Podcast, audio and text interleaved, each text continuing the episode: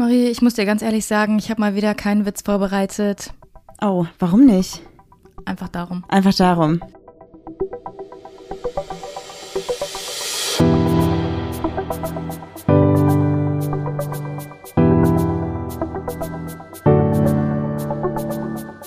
Ach, Papa la Papp.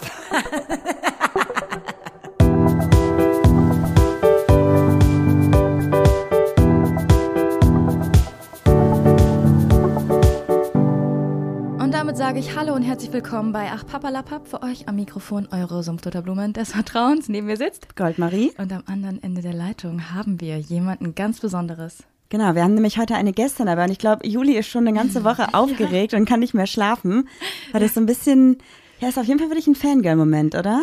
Ja, ich dachte auch, dass ich in meinen 30ern nicht mehr so einen krassen Fangirl-Moment habe, aber dann bin ich auf Leonies TikTok gestoßen und seitdem bin ich, oh, ich sag, ja, du lachst schon. Ist ein bisschen cringy für mich selbst, muss ich ganz ehrlich sagen, aber äh, eigentlich zeige ich jedes, jed, jedes deiner Videos zeige ich eigentlich Marie und sagst, das musst du dir angucken, das glaubst du nicht. Oh. Aber äh, ich glaube, ich gebe dir jetzt erstmal Zeit, die selber vorzustellen, Ja. damit ich mich selber einfach mal ein bisschen runterfahren kann hier. Ja, super gerne. Erstmal danke für die Einladung. Ich freue mich total.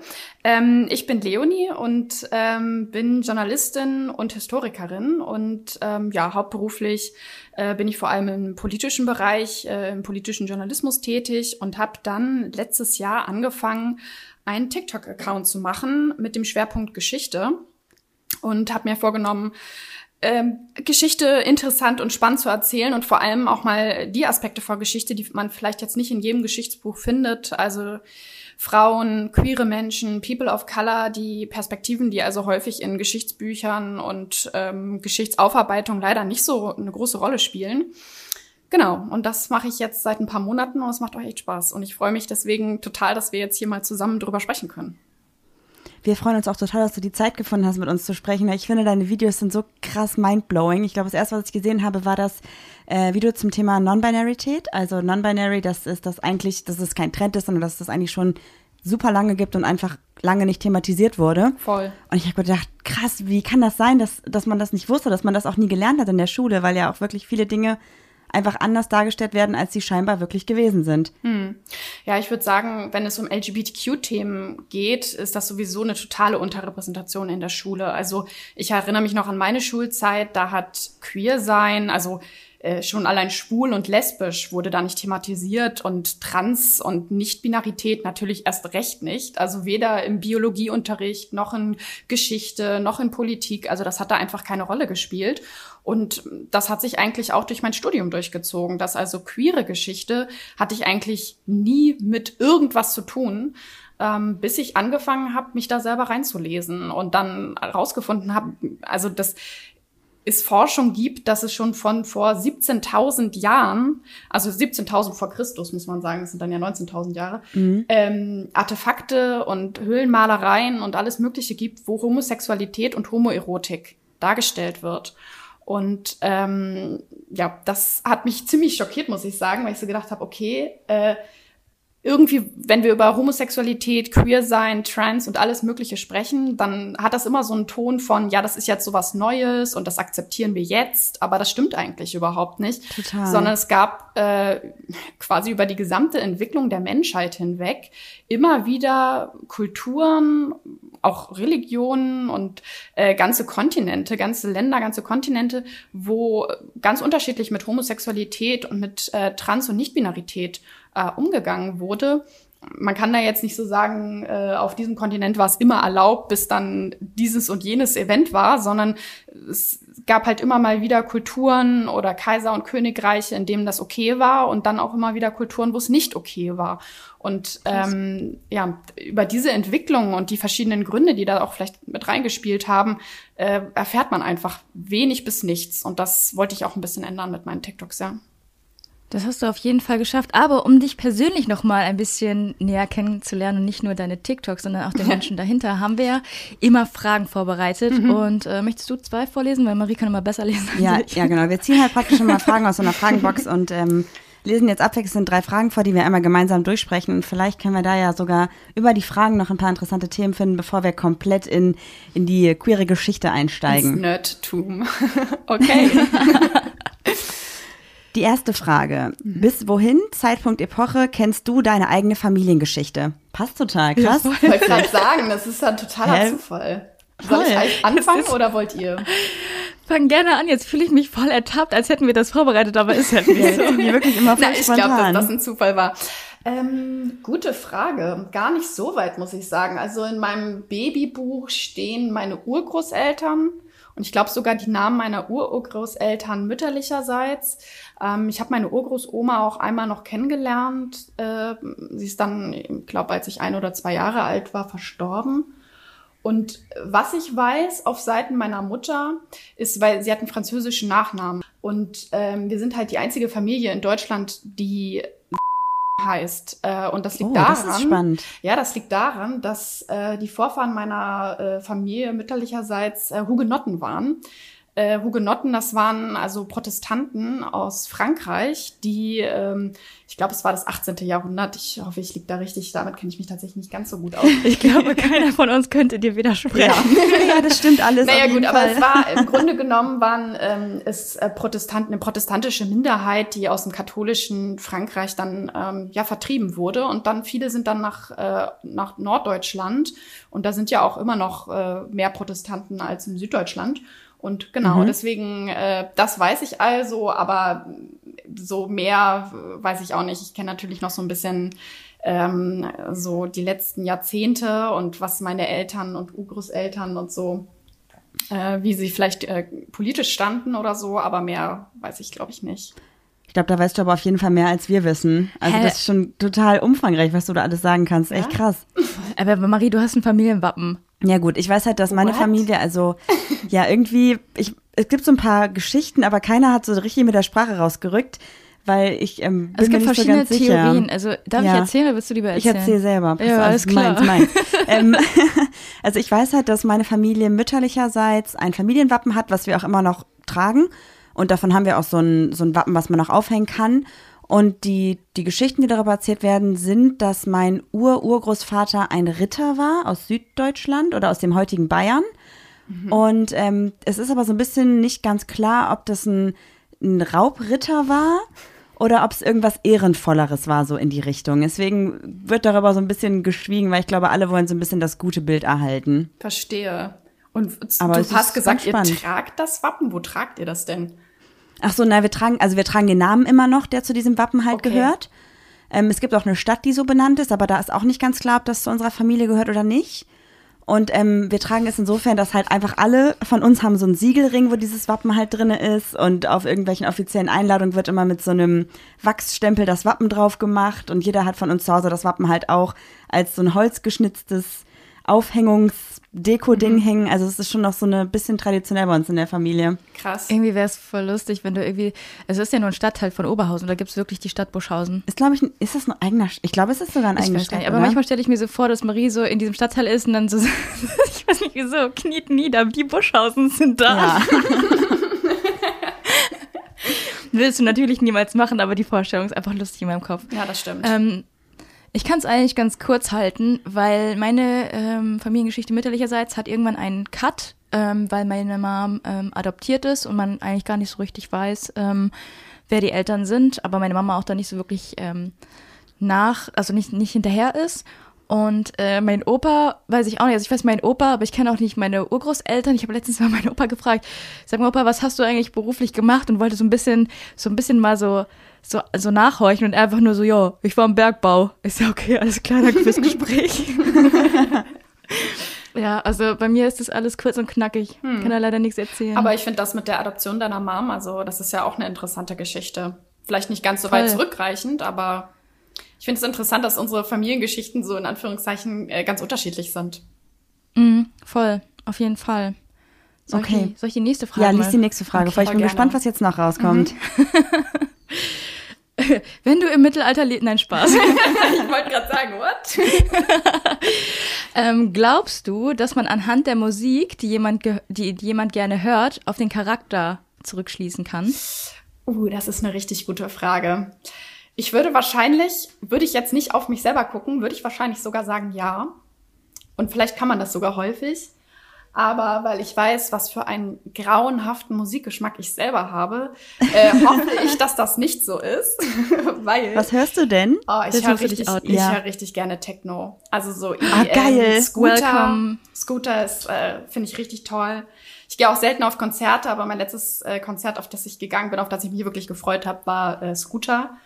Und ähm, ja, ansonsten höre ich alles ziemlich durchmischt. Also ich höre auch manchmal Pop, also vor allem so 90er Jahre Pop, Trash Pop. Das ist, das finde ich auch richtig gut. Ähm, und ja, manchmal höre ich so Alibi-mäßig so ein bisschen Indie, Indie-Rock-Pop, aber äh, das finde ich auch alles wieder. schön, aber äh, am geilsten finde ich trotzdem ja, Elektro und Techno und je trashiger, desto besser. Also ich muss sagen, ich höre auch super gerne Elektro und Techno zum Freien, aber eher so Elektro. Ich würde sogar sagen Elektropop eher bei mir. Scooter ist nicht so meins, aber ansonsten kann ich das voll nachvollziehen. Und ich bin immer ähm, auch so, dass ich so tagsüber zu Hause, wenn Freunde zu Besuch kommen, läuft immer so eine Indie-Playlist im Hintergrund, weil damit mhm. kann irgendwie jeder dealen. Das ich geht auch. immer ganz gut. Ähm, und ansonsten fühle ich das voll, dass man immer denkt, so oh Gott, bin ich die Einzige, die das vielleicht hört und ist es irgendwie weird, aber ich glaube, das ist auf jeden Fall nicht der Fall. Ja, ich kann mich da eigentlich auch nur anschließen. Ich habe das auch, wenn Freunde da sind, dann habe ich immer so eine Playlist, die heißt irgendwie Feel Good Beats oder so, weil ich kann mich nie konzentrieren, wenn jemand im Hintergrund irgendwie singt. Deshalb äh, stehe ich sehr so auf melodischen Techno. Und äh, bei Indie kann ich mich auch anschließen. Mhm. Und äh, aber ich glaube, Scooter ist so so ein also ein bisschen guilty pleasure würde ich niemals zugeben, aber taucht in irgendeiner Playlist bestimmt auch auf. okay, muss ich mich also nicht schämen. Nein, Nein, überhaupt nicht. Ich glaube tatsächlich, man, man kann vielleicht so ein bisschen auf den Charakter Rückschlüsse ziehen, also nicht in Form von, wie die Person wirklich ist, aber vielleicht, wie die Person gerne feiert. Vielleicht das so ein bisschen. Ja. Weil ich glaube, Techno feiern ist nochmal eine andere Sache als Rock feiern oder Indie feiern, ne? Also das ist natürlich dann noch ein Unterschied, aber so charaktermäßig Obwohl ich muss sagen, ist, feiern so. gehe ich tatsächlich, feiern ist bei mir tatsächlich lieber äh, so Pop und 90er.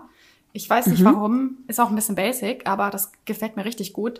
Äh, Elektro und Techno und so, das höre ich tatsächlich am allermeisten beim Sport machen oder beim Kochen oder wenn ich irgendwie einkaufen gehe. Einfach so total laute Musik, wo man irgendwie nicht auf den Text achtet, ähm, die einen irgendwie so motiviert durch den, durch die Aufgabe treibt sozusagen.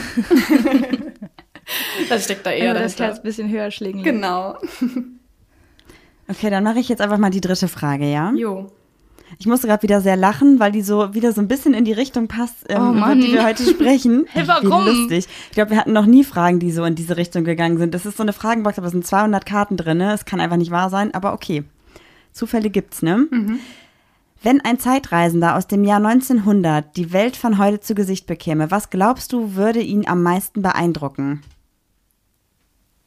Wow, das ist eine richtig gute Frage. Da könnte man wahrscheinlich ganze Bücher drüber schreiben. Ja. Ähm, ich würde vielleicht sagen, ähm, ich glaube tatsächlich, dass diese Person am meisten davon beeindruckt wäre, dass der, dass der Nationalsozialismus passiert ist, ehrlich gesagt. Also das ist ja 1900, ähm, ist ja noch vor dem Ersten und Zweiten Weltkrieg.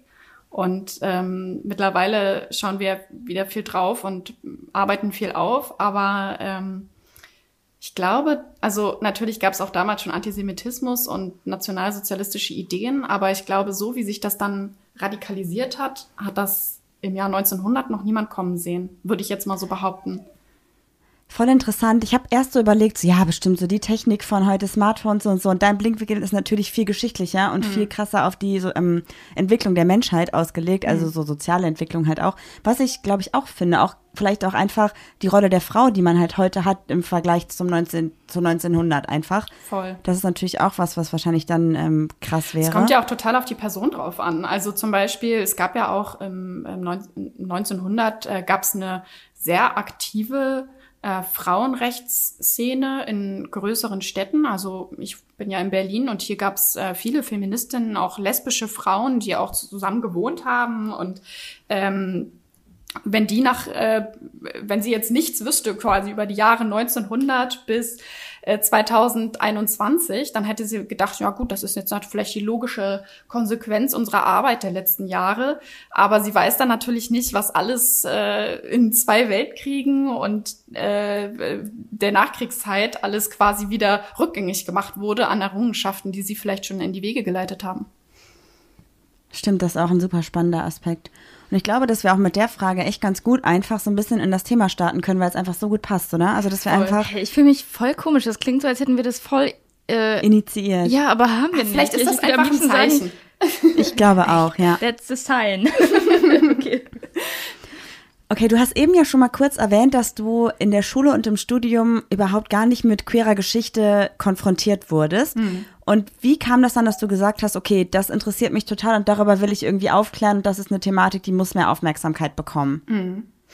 Also als ich den TikTok-Account angefangen habe, hatte ich so das Gefühl, also ich habe da mir TikTok letztes Jahr im Lockdown runtergeladen, wie wahrscheinlich ziemlich viele, und Boah, äh, ja, habe dann äh, relativ schnell bemerkt, dass dort äh, eben nicht nur witzige Tiervideos und tanzende Leute äh, unterwegs sind, sondern dass man da eben auch richtig viele politische äh, Inhalte findet und habe da ein paar Accounts gefunden, sowohl im englischsprachigen als auch im deutschsprachigen Raum, die ich richtig, richtig cool fand. Und dann habe ich gesagt, ey, ich, das ist doch eigentlich genau das, was mir Spaß macht, nämlich irgendwie politische Inhalte und Wissen vermitteln. Das mache ich beruflich, aber das mochte ich auch privat schon immer. Äh, also warum mache ich mir jetzt nicht einfach auch einen TikTok-Account und erzähle einfach ein bisschen was über Geschichte und mache das einfach ein bisschen lustig und das Leute, weil Geschichte hat halt so einen verstaubten Ruf, ne? Das ist mal so, irgendwelche alten Leute erklären uns was aus verstaubten Büchern. ähm, und ich wollte es ein bisschen cooler machen. Und queere Geschichte hat dann noch gar nicht so unbedingt im Vordergrund gestanden, sondern einfach Dinge, die mich interessieren. Und da ist natürlich queer sein auch ein Aspekt davon. Und ähm, als ich dann so die ersten Videos zur queeren Geschichte gemacht habe, weil wie gesagt, auch dieses ja Homosexualität und vor allem Transgender und Nichtbinarität, das sind Trends, das ist ein, so ein Mythos, der irgendwie mir auf TikTok immer wieder entgegengeschlagen ist. Und habe ich gesagt, das stimmt einfach nicht. Ähm, und habe mich dann wirklich richtig eingelesen und war dann vollkommen, so wie du es vorhin beschrieben hast, richtig mindblown, was ich da alles gefunden habe. Also wie viele Kulturen äh, Theorien zum dritten Geschlecht hatten, wie viele Kulturen Homosexualität hatten und wirklich auf dem Kontinent verteilt. Und ähm, eine richtige Zäsur, muss man sagen, war in den letzten Jahrhunderten halt der Imperialismus. Darüber habe ich ja auch schon Videos gemacht auf meinem Kanal, also wie Kolonialismus voll, und ja. Im Sorry? Alles gut, ich habe gerade nur zugestimmt, weil ich gerade die Videos auch, die du gerade erwähnst, auch gesehen habe. Ja, genau. Also Imperialismus, Kolonialismus ähm, haben da eine große Rolle gespielt mit der mit den christlichen Missionaren, die dann quasi in die Welt ausgesandt wurden, um ja christliche Werte in Anführungszeichen zu vermitteln. Und da gehörte natürlich Heterosexualität als als Muss dazu und Homosexualität darf, durfte es dann eben nicht geben. Und ähm, ja, aber wie gesagt, es gibt ganz viele, je länger die Zeit natürlich zurückliegt, desto weniger Quellen gibt es dazu und je ähm, schwieriger sind sie auch zu deuten, weil gerade als es noch keine Schrift gab äh, und man quasi jetzt nur Hö- Höhlenmalereien und äh, Penisskulpturen hatte, muss man natürlich sehr, äh, gibt es kein, ja, das ist ganz eindeutig Homosexualität, die dargestellt wird, sondern man muss halt drüber diskutieren und abwägen, wie realistisch das ist. Aber ähm, es gibt halt schon viele Hinweise darauf. Und ähm, ein Aspekt, den ich da total interessant finde, das erzähle ich jetzt noch mal eben. Äh, ich laber euch jetzt gerade so voll, aber ich finde das total interessant. Weil um quasi. Schlüsse, um Schlüsse zu ziehen, ähm, inwiefern Homosexualität äh, zum Beispiel in der Steinzeit ähm, schon existiert hat oder ausgelebt wurde, natürlich hat es existiert, aber ob es dann ausgelebt wurde, ähm, hat man sich häufig ähm, ja, Stämme und Kulturen angeguckt, die heute noch äh, als Jäger und Sammler leben. Und da gibt es ja einige, auf dem afrikanischen und asiatischen Kontinent gibt es noch Kulturen, wahrscheinlich auch auf dem amerikanischen. Und äh, da gibt es äh, unterschiedliche Kulturen, die entweder Homosexualität ausleben oder nicht. Und ähm, das, das ist total interessant, weil ich finde, das zeigt ja auch, was ich am Anfang gesagt habe, nämlich, dass es immer wieder unterschiedliche Kulturen gab, die das ganz unterschiedlich gehandhabt haben, und zwar über den Planeten hinweg. Und ähm, da hat man sich zum Beispiel, in, ähm, also äh, das ist jetzt sehr nerdy, aber es gibt einen Soziologen, David F. Greenberg, und der hat äh, ein Buch geschrieben über äh, die Konstruktion der Homosexualität und der äh, hat da eben beschrieben, wie man verschiedene Stämme aus äh, Papua-Neuguinea untersucht hat und rausgefunden hat, dass einige von denen eben Homosexualität ausleben, andere nicht. Und dass das auch Einfluss hatte auf die Rollenverteilung zwischen Männern und Frauen. Also Ach. Kulturen, in denen Homosexualität ausgelebt wird oder wurde, je nachdem, ähm, da sind die Geschlechter gleichberechtigter, äh, arbeiten mehr zusammen. Ähm, es geht quasi nicht um, der eine macht dies, der andere macht das äh, und nicht um Machtkämpfe sozusagen, sondern es steht eher die, die Zusammenarbeit und äh, die ähm, Ergänzung quasi von Fähigkeiten und von Aufgaben im Vordergrund, während es in Kulturen, in deren ähm, Homosexualität nicht vorkommt oder nicht ausgelebt wird, ähm, der Mann in der dominanten Rolle ist und die Frau äh, eher quasi unter, naja, unterdrückt wird oder der Mann eben mehr Privilegien genießt. Und das finde ich total interessant, als ich das gelesen habe. Ich habe mir auch noch nicht ganz eindeutig ein Fazit draus ziehen können, was das jetzt bedeutet.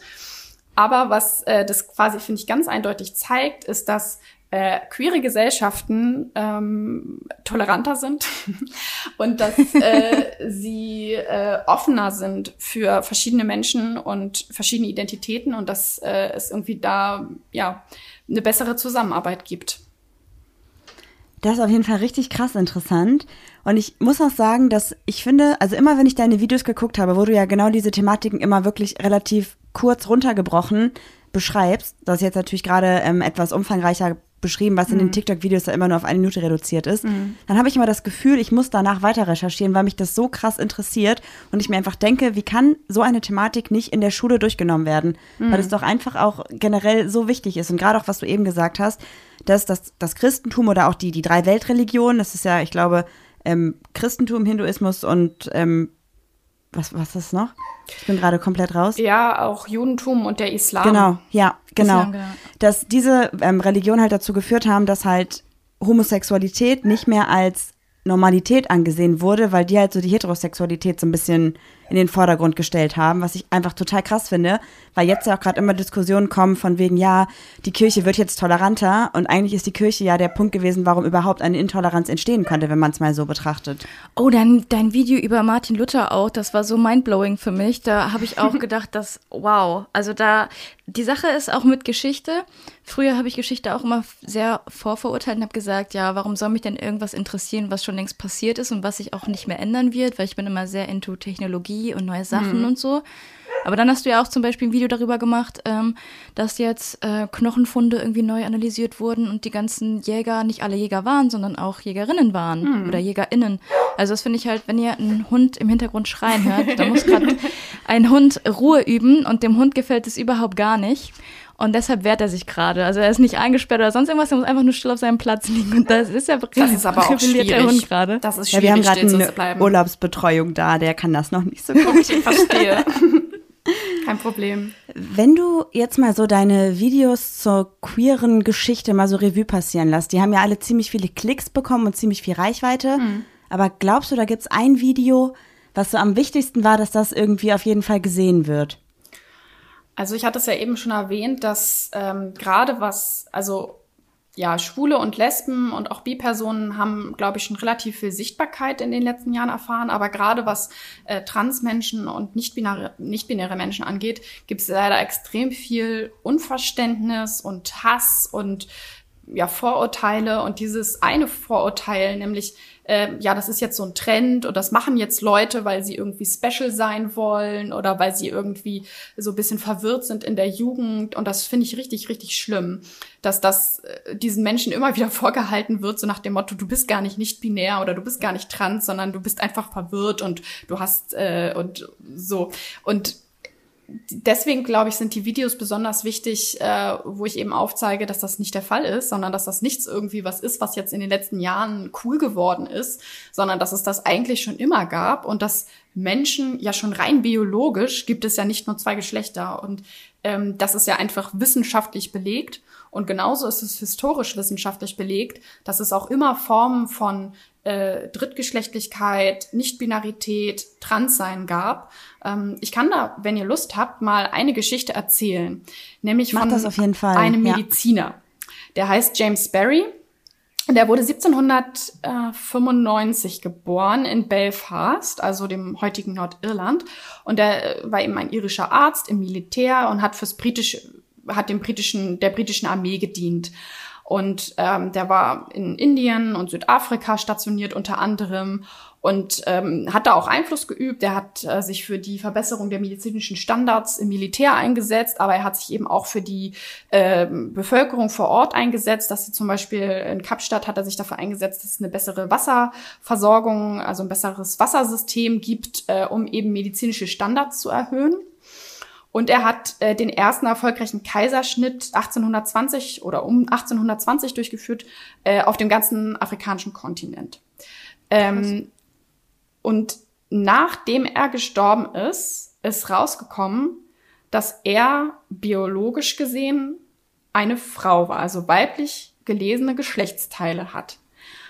Und dann wurde weiter geforscht und dann kam, ist auch sein, ich werde den Namen jetzt nicht nennen, weil er ja offensichtlich ähm, nicht als Frau wahrgenommen werden wollte, aber er hatte einen weiblichen Geburtsnamen und ähm, die Familie äh, und Briefe und so haben, haben eben deutlich gemacht, dass es auch wirklich eine Transition gab. Also dass er äh, sich bewusst dafür entschieden hat, als Mann zu leben. Es gab dann unterschiedliche Auffassungen, ob er das nun gemacht hat, weil er eben nur als Mann quasi Arzt werden konnte. Aber es gibt einen Hinweis darauf, und den finde ich ganz wichtig, nämlich, ähm, dass er wirklich als Mann wahrgenommen werden wollte und auch als Mann sich gefühlt hat. Nämlich, es gibt Quellen, dass er immer, wenn Menschen sein Geschlecht oder seine geschlechtliche Identität in Frage gestellt haben. Also er hatte wohl eine relativ hohe Stimme und äh, also nicht so tief wie andere Männer. Und wenn ihm also quasi abgesprochen wurde, ein Mann zu sein, hat er da wohl sehr ähm, ja emotional und gereizt drauf reagiert. Und damals war es noch die Zeit der Duelle und der hat dann häufig äh, Menschen zu Duellen herausgefordert, die ihm quasi seine Geschlechtlichkeit, seine Geschlechtsidentität absprechen wollte. Und äh, das, das finde ich eine total spannende Story. Ähm, und davon gibt es tatsächlich einige. Also es gibt immer wieder, ähm, jetzt natürlich aus den letzten Jahrhunderten noch deutlich mehr als aus den Jahrhunderten, Jahrtausenden davor, weil einfach nicht so viele Quellen überliefert sind und vieles auch nicht aufgeschrieben wurde. Ähm, aber es ist eine Geschichte von wirklich vielen, wo Menschen lange Zeit oder komplett unentdeckt ähm, als Transperson, als nicht-binäre Person gelebt haben. Und nur weil äh, Menschen darüber nicht wissen, bedeutet nicht, dass es nicht stattgefunden hat. Also das war auch schon lange bevor Transsein akzeptiert wurde oder Nicht-Binarität akzeptiert wurde jetzt im, ähm, im Europa, europäischen Raum, gab es das. Und Menschen haben versucht, so zu leben, wie sie sind. Und der Grund, warum es jetzt so viel mehr ist und so viel mehr auffällt, ist einfach, weil wir gerade anfangen, äh, darüber eine Diskussion zu führen und Menschen sich trauen, ähm, das öffentlich zu machen und ihre Pronomen zur Diskussion zu stellen, weil sie es müssen und äh, ihre Pronomen in die in die Capture in die Bio zu schreiben und äh, sich mit den Pronomen vorzustellen, die sie für sich als passend empfinden. Und gerade deswegen kommt es einem so vor, als wäre das jetzt so ein Trend und als wäre das jetzt so was Neues, was so viel ist. Aber Menschen haben schon immer in unterschiedlichen äh, Sexualitäten, in unterschiedlichen Geschlechtern und Geschlechtsidentitäten stattgefunden. Und äh, jetzt gerade haben wir die Chance, äh, diesen Menschen Raum zu geben und das zu akzeptieren, dass wir quasi die, all das, was bis jetzt immer im Verborgenen geblieben ist und verdrängt wurde und ausgegrenzt wurde, dass wir dafür Raum schaffen und Menschen einfach so akzeptieren, wie sie sind. Und, äh, das hast du richtig, richtig schön gesagt. Oh, danke. Voll. Ja, voll. Aber das ist genau das, was wir auch gerade so mitbekommen. Jetzt auch, jetzt unabhängig davon, dass natürlich jetzt gerade auch durch Social Media und auch durch Princess Charming zum Beispiel das Thema einfach hm. super präsent ist, was auch niemand gedacht hätte, weil Princess Charming ja eigentlich als Trash-TV abgestimmt wird, aber ich finde, da wird super viel Aufklärungsarbeit Voll. auch geleistet, gerade. Ich bin auch halt richtig auch positiv Thema. beeindruckt, muss ich sagen. Voll. Ja, also die, das ist einfach so krass, wie, wie krass die KandidatInnen da auch einfach aufklären mhm. und was sie mhm. für, für eine krasse Arbeit da leisten für die Community. Mhm. Und deswegen finde ich es halt noch besser, dass jetzt gerade deshalb auch noch gefühlt auf Social Media diese Thematiken viel präsenter werden, wichtiger werden und halt aber auch Personen unabhängig von Social Media, unabhängig von unserer Bubble einfach mitbekommen, was gerade so abgeht.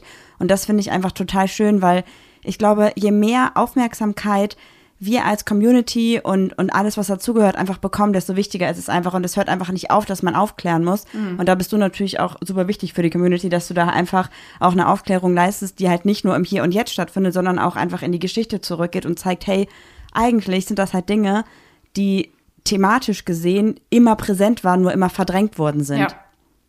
Ja. Oder unter den Teppich gekehrt worden oder vertuscht worden oder was auch immer, ne? Ja, voll. Ja, viele Menschen wurden ja auch, ähm, also es gibt ganz viele Berichte von Hinrichtungsaktionen von Menschen, die verurteilt wurden für ihre Sexualität. Also ähm, ich kann so viele Beispiele nennen, aber äh, ja, weil wir auch vorhin den Imperialismus genannt hatten. Also es gibt sehr viele ähm, Belege und Quellen aus unterschiedlichen Kulturkreisen, aus Lateinamerika zum Beispiel, wo ganz unterschiedlich mit Homosexualität aus, äh, umgegangen wurde. Ähm, es gibt zum Beispiel das Zeugnis eines ähm, portugiesischen Missionars, ähm, das hatte ich auch schon einmal in einem Video erwähnt, der aus Brasilien nach Portugal schrieb, völlig überrascht, äh, dass Homosexualität, also weibliche Homosexualität hier in Brasilien total normal sei.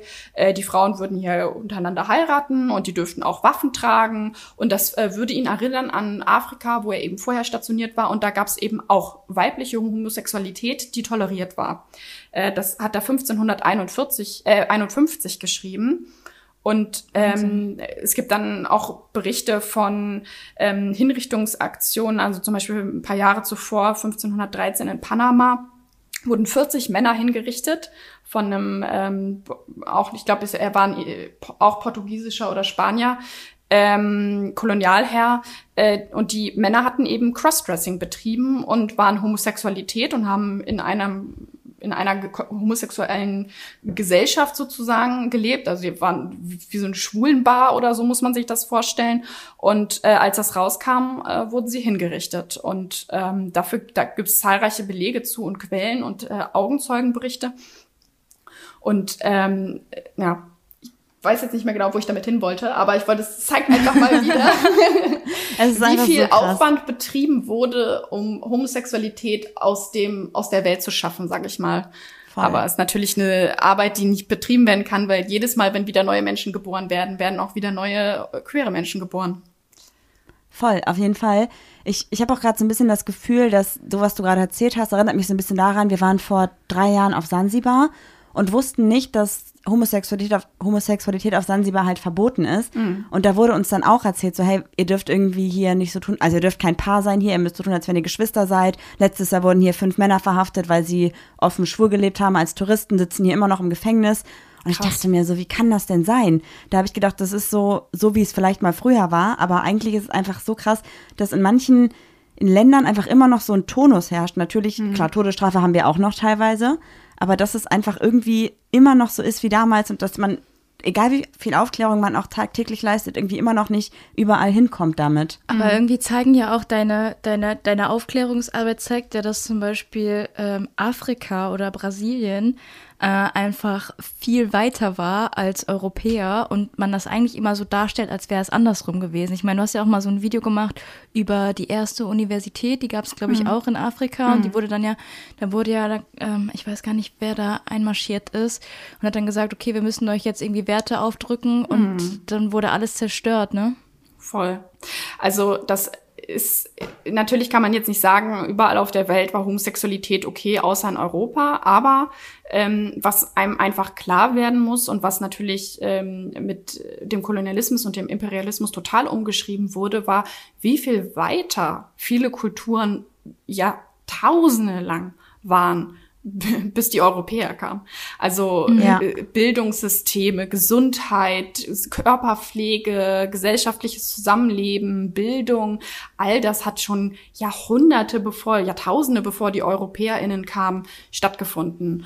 Und dass wir heute so äh, rückständig denken quasi in Bezug auf diese Kontinente, ist einfach, weil diese Kontinente aus, also zerstört wurden, ihre Ressourcen bestohlen und äh, man ja irgendwie auch rechtfertigen musste, dass man jetzt Menschen äh, ausnutzt. Und das kann man natürlich im einfachsten Sinne tun, indem man dem Ganzen Grund gibt, so nach dem Motto, ja, wir, wir helfen ihnen ja nur. Wir wollen sie, ja, wollen sie auch weiterbringen. Und das ist ja eine Erzählung, die auch bis heute teilweise stattfindet.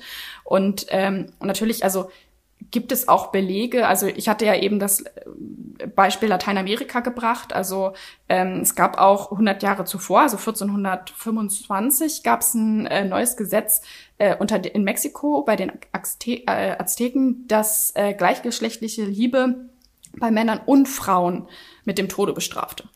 Und äh, gleichzeitig fand in Brasilien Homosexualität völlig selbst, selbstverständlich statt. Und äh, das zeigt ja so ein bisschen genau das, was wir jetzt immer wieder gesagt haben, nämlich dass es einfach auf die Kultur und auf die jeweiligen Herrschenden und auf die Machtstrukturen ankommt, wie mit Homosexualität umgegangen wird. Und das finde ich total problematisch, weil es was ganz Aktuelles aufmacht, nämlich dass Homosexualität und Queersein und äh, Geschlechtsidentitäten immer politisiert werden und wir einfach immer eine Minderheit sind, die abhängig sind davon, was die Mehrheit für uns entscheidet. Also wir sind immer davon abhängig, dass wir akzeptiert werden, dass wir in unserer Sexualität oder in unserer Geschlechtsidentität akzeptiert und nicht angegriffen, politisch verfolgt oder juristisch verfolgt werden. Ähm, und das ist natürlich eine sehr schwierige Position. Und deswegen ist natürlich der Queer-Aktivismus auch so wichtig, weil er die breite Mehrheitsgesellschaft, die nur mal hetero und cis ist, ähm, davon überzeugt, also überzeugen muss, dass ja, wir ja. Ähm, ein Recht haben auf Leben und auf selbstbestimmtes Leben und Lieben.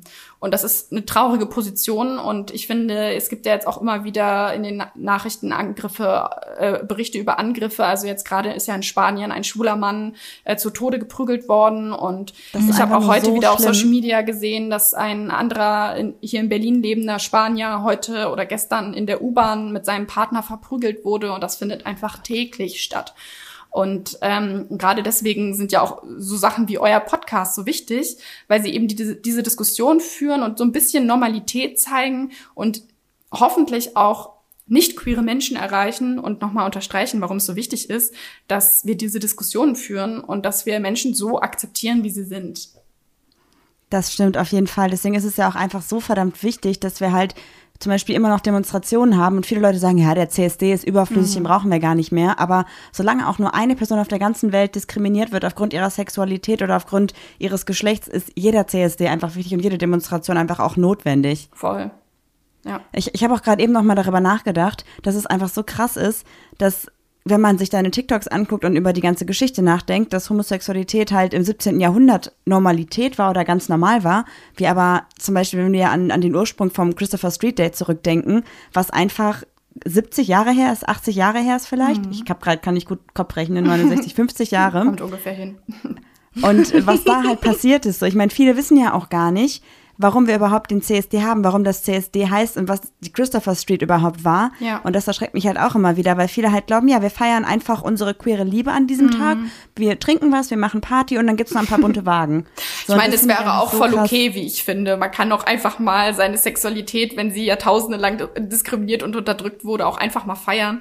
Ähm, deswegen finde ich so diese Vorwürfe da auch manchmal ein bisschen fies, aber ähm, es ist genau wie du sagst, es ist einfach total wichtig und manchmal ja. hat man das Gefühl, es ist wichtiger denn je. Definitiv. Also ich finde auch, man darf natürlich feiern, das machen wir ja auch, aber ich mhm. finde es immer schade, wenn Leute halt gar nicht wissen, was überhaupt CSD bedeutet und ja. warum man überhaupt noch, also warum es überhaupt gemacht wird. Und wir waren halt auch schon mal vor drei Jahren oder so auf dem CSD mit Freunden und wir haben so voll darauf gefiebert, zur Parade zu gehen, um zu demonstrieren und um irgendwie stark zu sein, unsere Stimme zu erheben. Und für die Freunde, mit denen wir da waren, die wollten nur feiern gehen und sind wieder nach Hause gefahren. Und ich dachte mir so, hä, aber wir wollen doch auf die Parade und wollen irgendwie laut sein mhm. und wollen irgendwie zeigen, dass wir demonstrieren, weil das ist ja auch so ein bisschen das Wichtige daran. Klar, feiern natürlich, aber ich finde, man darf halt auch nicht vergessen, dass halt viele Personen für unsere Rechte schon gestorben sind, gekämpft ja. haben, diskriminiert wurden, ins Gefängnis gekommen sind. Und deswegen finde ich schon, dass man so auf jeden Fall Respekt vor dieser vor dieser Demonstration auch haben sollte. Voll. Ja, aber ich finde, wenn jetzt, wenn jetzt jemand nicht weiß, genau, wofür steht der CSD oder wo, warum feiern wir das oder warum demonstrieren wir, sollte man auch nicht sagen, ja, wie kann das sein, dass du das nicht weißt, wenn du queer bist, weil soll man sich dann erstmal mit der Person auseinandersetzen und sagen so, hey, das ist passiert. Also, ja, das es, stimmt. So sollte man das kommunizieren, finde ich. Also man muss ja jetzt nicht aggressiv sagen. Nein, das jetzt nicht. Nur. Aber ich, ne, ich meine, deswegen ist es ja auch so wichtig, dass es solche, solche Accounts und solche Personen gibt wie dich, die einfach genau darüber halt aufklären. Ich glaube, du hast sogar auch ein kurzes Video zum, zum CSD und zum Ursprung gemacht, oder? Genau, richtig. Ja. Man merkt, wie hart wir Fangirl. Also du hast ein Kann Video da, dann seid echt Videos. Naja, also ich glaube, dass ähm, es kommt immer so ein bisschen drauf an, wie jung oder wie alt eine Person ist und wie aktiv sie in der queeren Community ist. Also wenn jemand äh, jetzt sagt, ich hatte noch nie Kontakt zur queeren Community, aber ich merke jetzt gerade über eine Serie oder einen Film oder ein Buch oder weil ich mich verliebt habe oder was auch immer, ähm, dass ich vielleicht doch Teil der LGBTQ-Community bin, und fängt gerade erst an, sich damit auseinanderzusetzen und geht vielleicht zum ersten Mal zum CSD, unabhängig wie alt die Person jetzt ist, dann ist es auch okay, das noch nicht alles so zu wissen. Aber ich glaube, Teil der LGBTQ plus Community zu sein, bedeutet immer, sich auch damit auseinanderzusetzen, welche Kämpfe wir führen und welche Kämpfe schon für einen geführt wurden. Ähm, ja, also, ja. dass wir heiraten dürfen, ähm, das haben wir ja Menschen zu verdanken, die teilweise ins Gefängnis gegangen sind für ihre Sexualität. Also man muss sich einfach vor Augen führen, dass Homosexualität in Deutschland bis 1994 zumindest auf dem Papier strafbar war. Und das äh, ist echt krass. Das finde ich, da, da war ich schon Jahr alt. Also da war ich einfach schon geboren. Und Menschen, die heute noch leben, die in ihren 50ern, 60ern vielleicht sind, vielleicht auch 70, äh, die sind teilweise ins Gefängnis gegangen für mehrere Jahre, weil sie homosexuell sind. Das kann man sich halt überhaupt nicht vorstellen, finde ich. Also, dass ich mir darüber nachdenke, okay, wenn meine Eltern, also wenn jetzt meine Eltern in der queeren Community gewesen wären, wären sie dafür in ihrer Jugend in den Knast gegangen. Das ist mhm. einfach so krass. Also ja. es ist wirklich einfach unvorstellbar und es ist aber so nah eigentlich. Voll. Und das zeigt ja, wenn wir uns jetzt die letzten Jahrhunderte angucken und alles, was wir jetzt besprochen haben, wie schnell sich das Blatt auch wieder wenden kann. Und gerade deswegen mhm. bleibt es auch so wichtig, ähm, zum CSD zu gehen, zu demonstrieren, immer wieder auch es, den Finger in die Wunde zu legen und immer weiter für Akzeptanz und Toleranz zu kämpfen, weil ähm, das ist nicht selbstverständlich, dass wir in einer, gerade jetzt in einem Land leben, in dem Homosexualität äh, relativ akzeptiert wird. Ähm, es gibt zum Beispiel jetzt auch Zahlen, dass die Akzeptanz für Homosexualität in den letzten Jahren zwar nicht doll, aber um ein oder zwei, teilweise auch mehr, je nachdem, welche Umfrage man sich anguckt, Prozentpunkte gesunken ist. Also Akzeptanz ist gesunken in Deutschland in den letzten Jahren. Und es gibt Länder, also in Ungarn zum Beispiel, ist es über die letzten 20 Jahre um 20, um über 20 Prozent gesunken, die Akzeptanz von LGBTQ+. Also ja, voll krass. In der Slowakei glaube ich nämlich auch. Hast du, mhm. glaube ich, auch erzählt in deinem Video. Bisschen aufhören, das zu sagen. Tu einfach so, als wüsstest du es. Ah, ich freue mich einfach, hey, dass äh, ihr euch das merkt. Also ähm, das ist, man hofft natürlich immer, wenn man diese Videos macht, dass die Leute das nicht nur eben gucken und denken, oh, interessant, und dann weiter scrollen und es gleich wieder vergessen, sondern dass sie sich das vielleicht auch merken. ja, doch, auf jeden Fall. Ich habe immer das Gefühl, das sind so Infos, die würde ich niemals alleine recherchieren, weil ich gar nicht so die Ambition hätte, das zu wissen. Und jetzt habe ich das Gefühl, ich weiß es. Mhm. Und es macht aus mir halt nochmal einen anderen Menschen, weil ich viel bewusster jetzt dafür werde, was ich eigentlich habe und wie gut es mir eigentlich geht. Ich meine, klar, auch in Deutschland gibt es noch Dinge, die wir ändern müssen, definitiv. Gerade Stichwort Ehe für alle ist ja mhm. auch Stiefkindadoption und solche Dinge, die mhm. natürlich immer noch nicht ganz perfekt laufen, aber halt im Verhältnis zu anderen Ländern sind wir, glaube ich, auf einem guten Weg, der halt auf jeden Fall noch besser werden wird mit der Zeit. Und dann sieht man solche Zahlen, dass in einigen Ländern die Akzeptanz halt so krass sinkt und man denkt sich einfach nur, wie kann das sein? Oder Polen, Russland, solche Dinge, wo ich mhm. mir denke, wir sind doch in einer, wir leben im 21. Jahrhundert. Wie kann es denn sein, dass es schlimmer wird für einige Personen? Krass einfach nur. Ja. Ja, ja, ich glaube, dieses, wir leben doch im 21. Jahrhundert, das ist halt, wie, weil unsere Technik und wir als Gesellschaft uns so modern wie nie fühlen, sind wir vielleicht auf dieser Ebene auch, aber gesellschaftlich sind wir halt in einer Entwicklung, die immer schon stattgefunden hat, nämlich dass es immer darauf ankommt, wer gerade an der Macht ist, welche Propaganda gerade am besten funktioniert und äh, welche Gesellschaftsbilder einfach gerade vorherrschen. Und das kann sich innerhalb von wenigen Jahren von 0 auf 100 komplett ändern. Und deswegen ist es, glaube ich, äh, auch immer nicht ganz, also es ist ratsam, sich auch manchmal in, die, in der Geschichte umzugucken und so ein bisschen zu äh, verstehen, dass wir als Gesellschaft einfach ein dauerhafter Prozess sind. Also Geschichte ist nie irgendwie was, oh, das war mal früher so, sondern das ist immer präsent und entweder wir lernen mhm. draus und machen das nicht nochmal so oder eben komplett anders oder wir lernen nicht draus und dann wiederholt es sich immer und immer wieder. Ja, kann man auch sagen, kann man an, irgend, an irgendwelchen Faktoren festmachen, warum die Umfragewerte jetzt quasi ähm, gesunken sind? Ähm, sind es Bösewichte in Filmen oder Hauptcharaktere oder, oder weiß man, warum ähm, die, die Anerkennung oder die, ja, die, die, das Ansehen der Homosexuellen irgendwie gesunken ist oder warum die nicht mehr so beliebt sind oder mhm. gibt es da irgendwas? Richtwerte oder also so? Jetzt in Deutsch, auf Deutschland bezogen würde ich sagen, ähm, weil das viel, also das ist, klingt jetzt vielleicht erstmal verwirrend, aber ich glaube, weil LGBTQ mehr sichtbar geworden ist und Menschen mhm. damit auf einmal konfrontiert werden. Also sie sind immer so, ja, die Schwulen, die Lesben, die Homos, die sollen das alles machen, aber ich will das nicht sehen. Ne? So ist die. Und, ja, in der ja. Sekunde, in der sie dann auf einmal einen Fernseher einschalten und da ist ein queeres Liebespaar, sowas wie Princess Charming. Das ist jetzt auf einmal so. Das existiert jetzt. Und damit werden die Leute konfrontiert, ob sie wollen oder nicht. Und auch auf der Straße. Ich weiß nicht, wie es euch geht, aber ich sehe immer häufiger queere Menschen, ähm, die ihre Sexualität und ihre Geschlechtsidentität öffentlich zeigen und ausleben. Und in der Sekunde, und da kannst du ja dann nicht mehr davon wegrennen. Dann ist das nicht irgendwas, was so, so ein abstruses, das sind die Schwulen, äh, das im Hinterzimmer stattfindet, sondern das ist etwas, was sie aktiv sehen. Und ich glaube, und das wäre jetzt meine Interpretation davon. Deswegen äh, fühlen sich manche Leute davon gestört und sagen, nee, das finde ich nicht gut. Also können sie ja alles Voll. machen, aber ich will das nicht sehen. Ich hatte auch schon mal einen Dialog mit einer etwas älteren Person, ähm, da ging es auch darum und die Person hat sowas fallen lassen wie, ja, die sollen doch mal alle nach Berlin oder nach Köln gehen, da wo die anderen auch sind.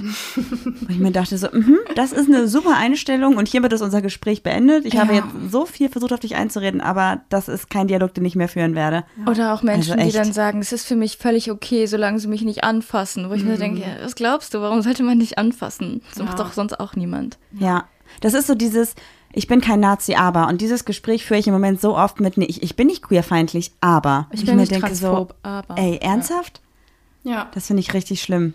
Aber was man sagen muss, ich glaube, dass ähm, also was ich jetzt noch mal letztens so für mich festgestellt habe, ist, dass ich sehr dankbar bin, dass diese intersektionale Perspektive äh, mittlerweile aus in den verschiedenen Communities sehr stark ist. Also sowohl in der queeren als auch in der feministischen, als auch in der ähm, Antirassismus- und POC-Bewegung, also äh, die ja auch häufig miteinander verwoben sind, dass wir eben gemeinsam kämpfen, weil wir diese Diskussionen dann gemeinsam führen können und eine viel breitere, also viel breiter gesellschaftlich aufgestellt sind, als wenn wir jetzt alle nur für unsere Struggles individuell kämpfen.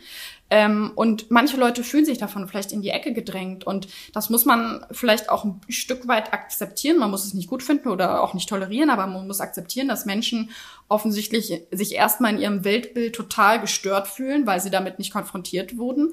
Aber wir müssen dann eben sagen, ja, sorry, aber ihr habt euch einfach so eine weiße hetero-cis-Welt aufgebaut, in der nur ihr existiert. Und in der Sekunde, wo ihr feststellt, dass ihr vielleicht nicht die Einzigen seid, äh, wollt ihr uns dann äh, empfehlen, wo wir zu wohnen haben. Also äh, zieh nach Berlin zu den anderen Homos und geh doch wieder zurück, wo du hergekommen bist. Das sind ja immer die gleichen Sachen. Ähm, und ja, ich finde, es ist anstrengend, aber gerade das zeigt ja, dass es super wichtig ist, weiterzumachen und weiter zu diskutieren und ja. ähm, sich da eben auch gegenseitig Unterstützung und Argumente und Support zu geben. Das auf jeden Fall. Ich habe immer so ein bisschen bei mir so den Zwiespalt, wenn ich jetzt mit also ich habe selber keine, keine lebenden Großeltern mehr, aber mhm. wenn ich jetzt mit Großeltern von Freunden, Freundinnen ins Gespräch komme und dann das Thema queere Liebe aufkommt, bin ich mir halt nie ganz sicher, ob ich das wirklich ausdiskutieren soll oder ob es da vielleicht einfach schon ein großer Schritt ist, wenn Personen, die 70, 80, 90 Jahre alt sind, einfach sagen, okay, ich kann damit nichts anfangen, aber es ist in Ordnung für mich. Oder ob ich da wirklich eine Diskussion führen muss und sagen muss, ja, und was ist eigentlich mit Gendern? Also weißt du, wie ich mhm. meine? Ich ja. weiß nicht, wie siehst du das denn? Glaubst du, dass man da einfach akzeptieren muss, dass vielleicht einige Personen sich einfach nicht mehr noch weiter öffnen können oder wollen? Oder muss man da weiter versuchen, die Personen noch zu überzeugen? Ich glaube, das kann man gar nicht. Sorry. Ähm, ich wollte gerade nur sagen, also vielleicht kannst du mir ja weiterhelfen. Man, man, ähm, ist das auch nicht so eine Generation, man sagt, es ist die Generation der Verdrängung irgendwie. Also ich will gar nicht wissen, was die für Traum, Traumata haben. Ähm, ich weiß nicht, ich, äh, schieß mal los. Ich bin gespannt, was du dazu sagst. Also, äh, also ich habe mich jetzt nicht so mit der Psychologie von verschiedenen Generationen beschäftigt, aber natürlich ist es schon recht auffällig, dass wir als Generation ganz unterschiedlich damit mit Dingen umgehen. Also viel offener über Probleme und sowas sprechen ähm, und äh, ja vielleicht auch manchmal mutiger sind, bis zu dem Punkt, wo es unangenehm wird, äh, über Themen zu diskutieren. Also ich habe das große, um deine Frage zu oder eure Frage zu beantworten, das große Privileg, dass in meiner Familie ähm, auch meine Großeltern, also meine mein Opa ist schon oder meine beiden Opas sind schon mittlerweile verstorben und weiß nicht, ob mein Opa das noch so aktiv mitbekommen hat, aber meine ich habe noch nie Homophobie in meiner Familie erlebt, bis auf einen Onkel, der mal gesagt hat, das ist nicht natürlich, aber zu dem habe ich eh keinen Kontakt mehr. Äh, und von daher hatte ich mit äh, meiner Familie jetzt nie das Gefühl, dass ich denen so Grundlegendes erklären müsste. Aber natürlich gibt es so Diskussionen wie Gendern und so. Ich glaube, ich würde da aber eine Unterscheidung machen, weil ich glaube, gendergerechte Sprache und Akzeptanz von LGBTQ sind für mich nochmal zwei verschiedene Ebenen. Also ich glaube, ja, jemand, der nicht gendert, damit kann, also ich gendere halt und ähm, ich glaube, alleine dadurch setzt man halt schon ein Statement, aber natürlich gender ich auch nicht immer perfekt und deswegen erwarte ich das auch nicht von anderen. Mhm. Aber wenn, also natürlich habe ich auch schon in der Familie oder auch von anderen älteren Leuten Sachen zu hören bekommen, die mich verletzt haben, die vielleicht gar nicht so gemeint waren, aber die mich trotzdem verletzt haben. Und ja, jetzt auf das Thema LGBTQ bezogen, ich glaube, ich entscheide dann immer eher ein bisschen situativ. Also ist das jetzt gerade eine Situation, wo ich das Gefühl habe, die Person spricht mir jetzt nicht meine Menschlichkeit ab oder meine grundlegenden Menschenrechte, sondern hat vielleicht irgendwie was gesagt und ich, ich weise sie darauf hin, dass das vielleicht ein bisschen problematisch ist oder warum ich das nicht okay finde. Ähm, aber wenn es so eine Richtung geht, wo ich das Gefühl habe, okay, egal was ich sage, das wird irgendwie ins Lächerliche gezogen oder ich kann einfach, es findet einfach nicht auf Augenhöhe statt, dann finde ich, ist das so eine Art Selbstschutz, dann das Gespräch zu verlassen und zu sagen, okay, hier kann ich einfach nichts bewirken und diese Person werde ich dann einfach äh, ja meiden. Ja, ich, das Gefühl habe ich halt auch manchmal. Ich, Marie ist so, ich glaube, man kann uns so beschreiben, Marie ist eher so der Bulldozer, Marie hat ihre Meinung und äh, versucht dann auch, aber auch, also ihre Meinung dann auch kundzutun. Und ich bin eher so sick and tired. Ich habe manchmal keine Lust mehr, mich mit Menschen auseinanderzusetzen, die nur der Diskussion wegen mit mir reden. Mhm. Ja, ich weiß nicht, ob du das auch manchmal kennst. Ja, kann ich voll ich nachvollziehen. Also ich kann beide, ich bin beides manchmal. Also es gibt mhm. Situationen, da bin ich eine totale Kämpferin und gerade wenn ich das Gefühl habe, Leute sagen das, um mich erst recht zu provozieren, ähm, dann versuche ich ihr Spiele mal so mitzuspielen, dass ich sie ein bisschen expose ähm, aber das, diese Energie hat man natürlich auch nicht immer. Äh, und es gibt auch Situationen, da denke ich mir nur so, boah, also gerade auf TikTok gibt's, also das sind ja nicht nur ältere, sondern gerade jüngere Menschen, bei denen ich mir so denke, boah, also das ist so blöd, was du sagst und so unlogisch. Und wenn Leute schon so mit so unlogischen Argumenten um die Ecke kommen, dann denke ich mir so, lohnt sich das? Also, weil die können ja offensichtlich, verstehen sie nicht den Unterschied zwischen einem logischen und einem unlogischen Argument. Sie glauben, dass nur wenn man Worte sagt, die, die, die, dass das dann schon eine Begründung ist für die eigene Meinung. Ja, Aber ja. ich glaube, dass Menschen, Menschen ganz oft nicht verstehen, dass es irgendwie auch sowas gibt wie Kausalzusammenhänge oder Belege und dass man nicht eben sagen kann, so, ja, das, das ist vielleicht da so, aber bei mir ist das so. Äh, ich, und das ist jetzt so, weil ich das so sehe. Ähm, und wenn ich sowas sehe, da habe ich schon überhaupt gar keinen Bock drauf, weil da denke ich mir so, da, da kann ich sagen, was ich will, da kann ich mit noch so vielen Fakten und Infos und Studien und Quellen um die Ecke kommen, die werden es einfach nicht verstehen, weil sie einfach gar nicht den, den, das Bedürfnis haben, ihre Meinung auf Fakten begründen zu lassen, sondern sie haben einfach eine Haltung, eine Perspektive und die stellen sie voran und sagen, das ist jetzt so. Und dann versuchen sie rückwirkend irgendwelche Begründe, Begründungen dazu zu erfinden letztendlich.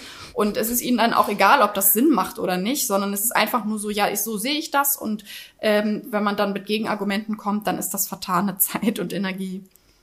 Voll. Es, ist, es muss man sich mal so vorstellen, als würde man, ich weiß nicht, man sagt irgendwas und die Person sagt dann so, ja, aber du. Und du bist so, ja, wie, aber du. Das passt halt überhaupt genau. gar nicht gerade zur Diskussion. Ja, ja, voll. Du, du bist doof.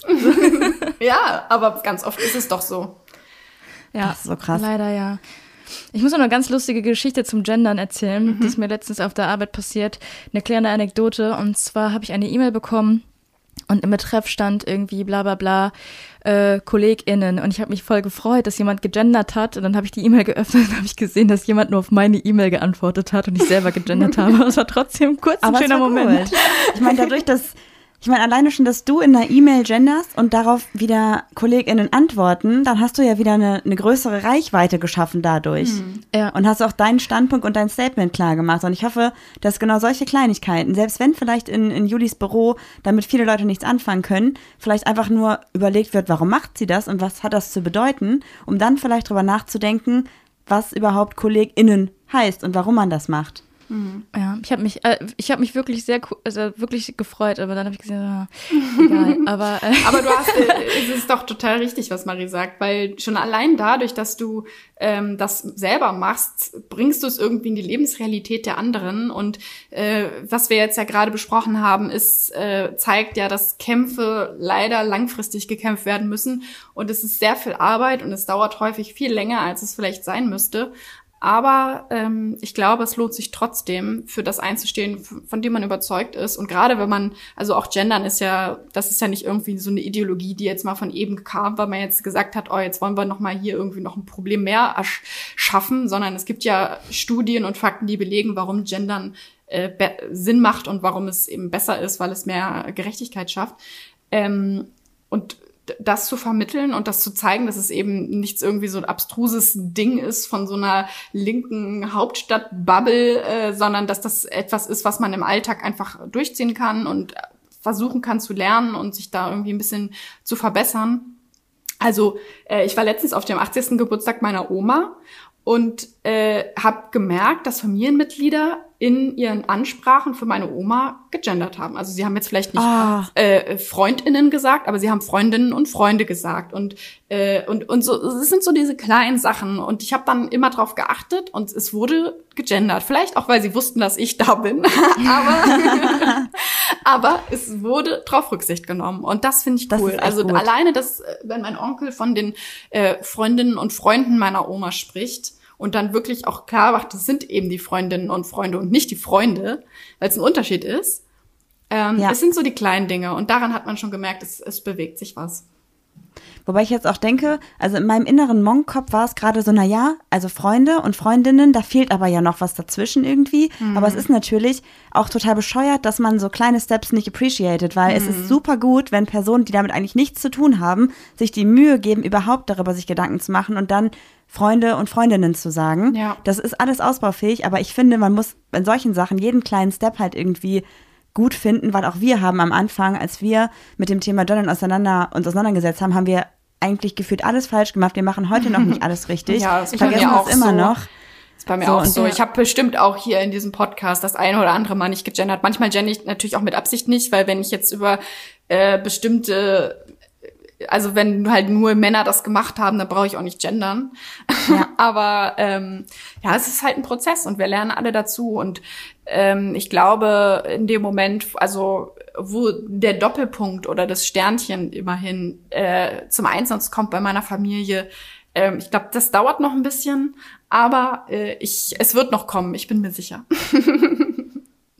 Das ist echt richtig schön. Ich glaube auch, dass wir das mittlerweile auch in unserem täglichen Sprachgebrauch einfach ganz normal mitverwenden. Vor allem auch, weil wir natürlich in unseren Podcast-Folgen immer versuchen, das möglichst korrekt zu machen. Weil wir einfach wollen, dass, wenn Leute uns schon zuhören, wir dann auch niemanden ausschließen in unseren Gesprächen. Und dann, dadurch, dass wir es halt einmal die Woche 45 Minuten bewusst machen, wenden wir es auch so in unserem täglichen Sprachgebrauch viel bewusster einfach an. Und das finde ich einfach super wichtig und hoffe, dass einfach Leute das auch ohne groß zu fragen einfach übernehmen. Ja. So, ich habe mit meinen Eltern darüber noch nicht ganz konkret gesprochen. Meine Mutter stolpert auch manchmal, glaube ich, darüber, wenn ich spreche, aber ich glaube, dass sie das so ein bisschen wahrnimmt und vielleicht auch einfach übernimmt irgendwann. Ich mache immer das. einen Fehler. Ich sag immer Freunde und Freundinnen, weil ich eigentlich will ich gendern, aber Ah. dann kommt so die ähm, die die alte Gewohnheit in mir hervor Das und dann merke ich aber das auch und dann gender dass ich so das mache. hinterher. Das mache ich auch manchmal, dass ich KollegInnen und äh, Kollegen oder sowas sage. Ja, stimmt. Ja. Ja, aber auch das sind Dinge, ich finde, das ist alles nicht schlimm, weil ich glaube, solange man halt sich einfach erstmal Mühe gibt und erstmal versucht, ähm, vor allem ähm, inkludiert zu sprechen, ist es einfach gut. Ja, voll. Sehe ich auch so. Finde ich auch. Ich habe noch eine kurze Frage an dich, Ja. bevor wir jetzt hier gleich zum Ende kommen, weil wir auch echt schon lange sprechen. Voll. Und zwar, Aber es voll macht schön, auch total Spaß. Also Ich finde es auch richtig schön. Danke. Wenn du einen Fakt, den du über die queere Geschichte in deinem TikTok erzählt hast, an Platz 1 stellen müsstest, also sagen müsstest, okay, das krasseste, was ich irgendwie rausgefunden habe, was für mich das heftigste war, war das und das. Welches TikTok-Video oder welcher Fakt wäre das gewesen? Boah. Das ist ja jetzt find die eine Frage auch voll fiese, schwer. Fiese Frage. Also eine total gute Frage. Aber boah, da muss ich jetzt erstmal drüber nachdenken, glaube ich. Okay, dann sag ich einfach mal, was ich am krassesten Ja, fand. Ja, gerne. Okay, und zwar, ich habe Germanistik studiert. Mhm. Und du hast ja auch mal ein Video zu Goethe. Du, du wusstest genau, dass ich das nehmen will. Ja, auch? Du Schwein. Okay, auf jeden Fall hast du ja darüber mal einen, einen TikTok gemacht. Vielleicht hast du kurz das einem, Lust, einmal ganz kurz zu erzählen und nochmal zusammenzufassen, ähm, ob, ob da vielleicht eine homosexuelle Beziehung war. Ja, ich, also du kannst auch weiter nachdenken und ich kann es kurz äh, wiedergeben, wenn Gerne. du möchtest. Mir Ja, egal. mach das Mach du das, ja. Auf jeden Fall fand ich es krass, weil in meinem Studium waren das so Dinge, wo ich mir denke, es wäre super wichtig gewesen, darüber auch zu sprechen. Und das haben wir nicht gemacht. Und ich denke mir, hey, ich habe einfach mehr als Regelstudienzeit studiert, mehr Seminare belegt, als ich musste und es kam nirgendwo vor. Ja. Hast du nicht immer noch ein Semesterticket? Was?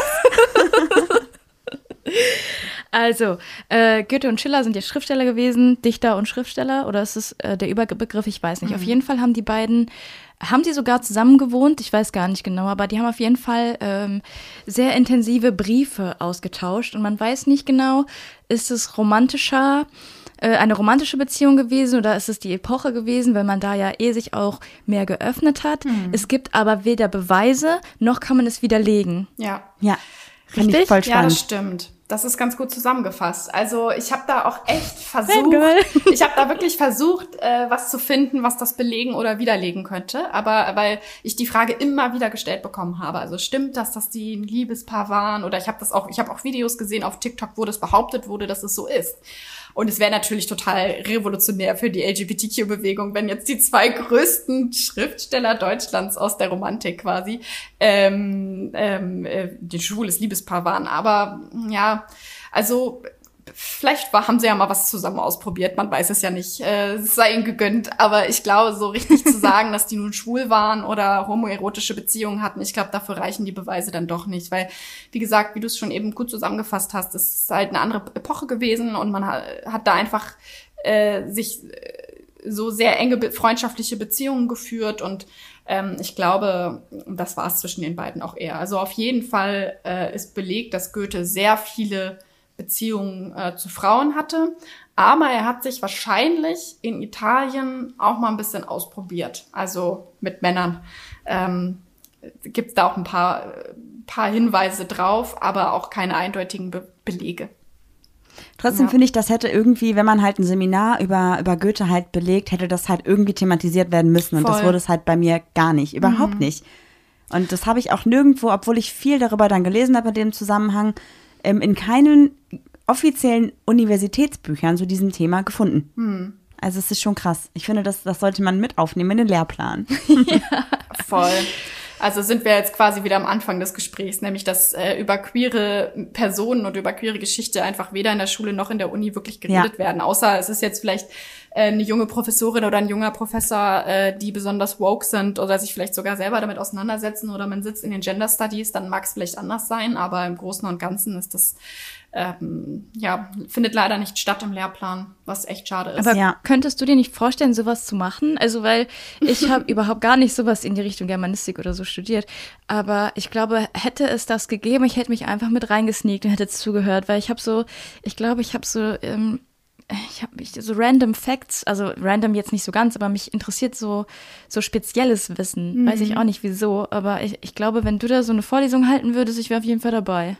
Also Queere ich hätte jetzt Geschichte nichts, als Studiengang. Also äh, voll. Also ich fand es nicht äh, total interessant, äh, fände ich es, ähm, mal eine Ringvorlesung oder sowas zu machen. Aber ich glaube, das wäre dann ja wieder so, dass das Wissen, was ich dann vermittle, in einem relativ kleinen Teil an Menschen zugänglich wäre. Ähm, die sowieso schon sehr viele Zugänge, also Studierende haben halt oder StudentInnen haben halt die Möglichkeit, ähm, sich Wissen anzueignen. Und ich glaube, das ist gerade für mich der Weg auf TikTok, weil es eben viele junge Menschen erreicht und ein ganz unterschiedliches Publikum und eben das Wissen auch auf kleinen Dosen verteilt ähm, rüberbringt. Ich glaube, das ist gerade für mich eine ganz gute Art und Weise, das Wissen, was ich habe und das Wissen, was ich mir noch weiter aneignen werde, zu vermitteln. Das Ja. auf jeden Fall. Hast du rausgefunden, was für dich dein Lieblingsfakt war oder ist? Ähm, hm.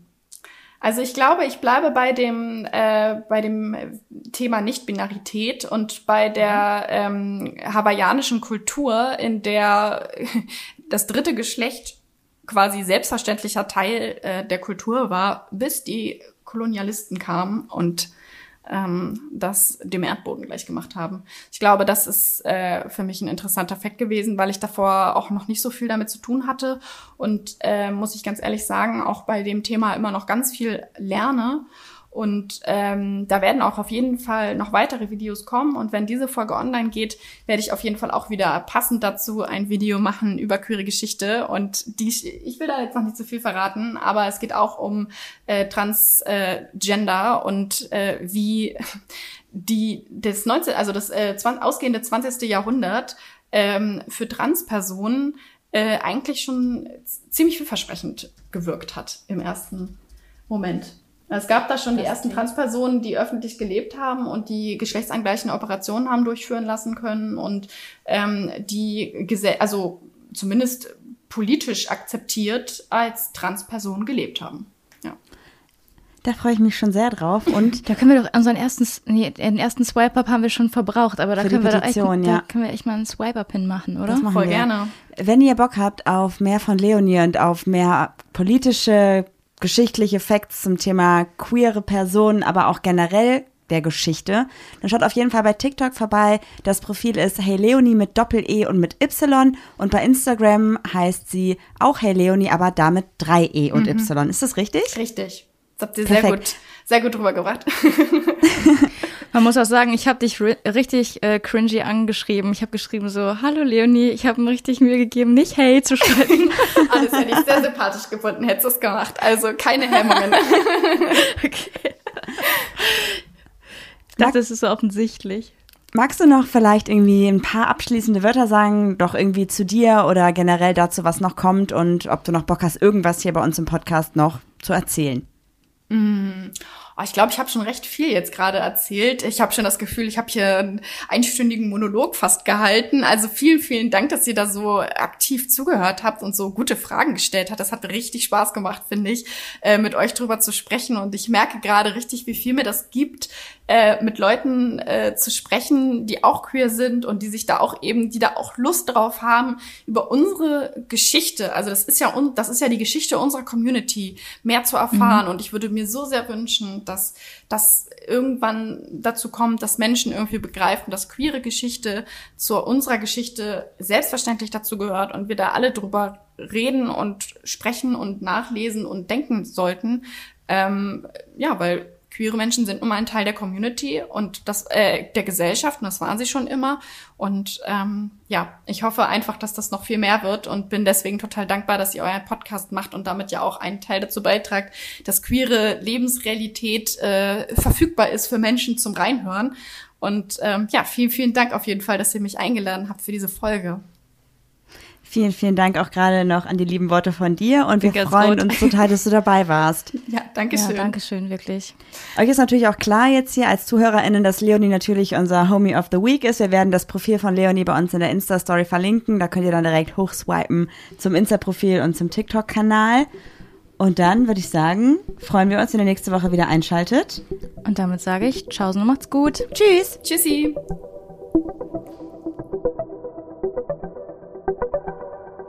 Ja, das war doch jetzt mal wirklich eine Folge.